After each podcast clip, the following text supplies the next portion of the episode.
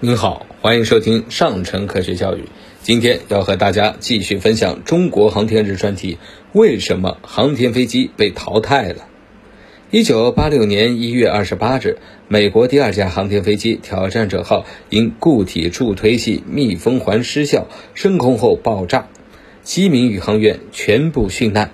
这场惨剧也导致了航天飞机后来被淘汰了。现在就来看看这是怎么回事。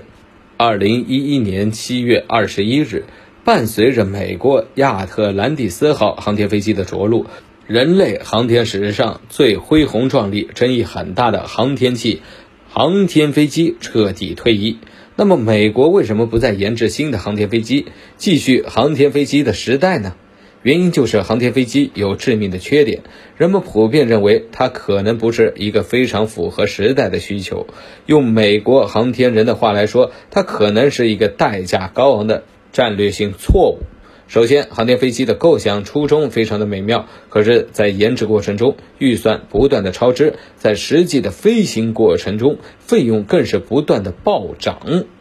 不符合预期。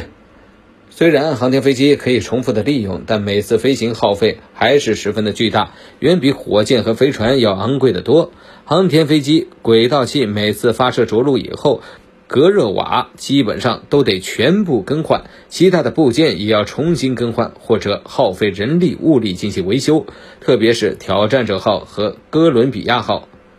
航天飞机的发生事故之后，航天飞机每次的维修更细致全面，花费也是更惊人，飞行次数也被迫严重的压缩。原计划一架航天飞机要起飞一百多次，可实际五架航天飞机加起来，总共才飞了一百三十五次，航天飞机完全违背了其设计的初衷。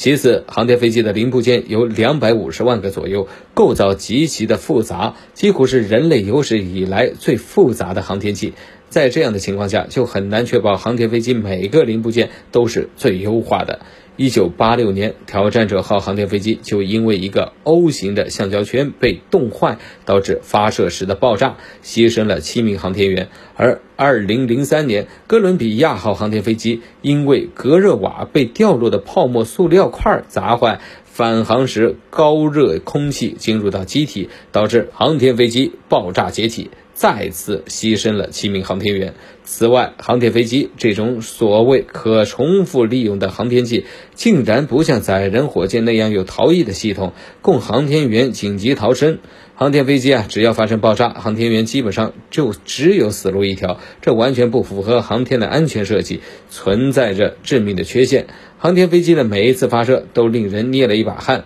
美国总共制造了五架航天飞机，损失了两架，造成了严重的损失和糟糕的世界影响，进一步暴露了这种复杂航天器的问题。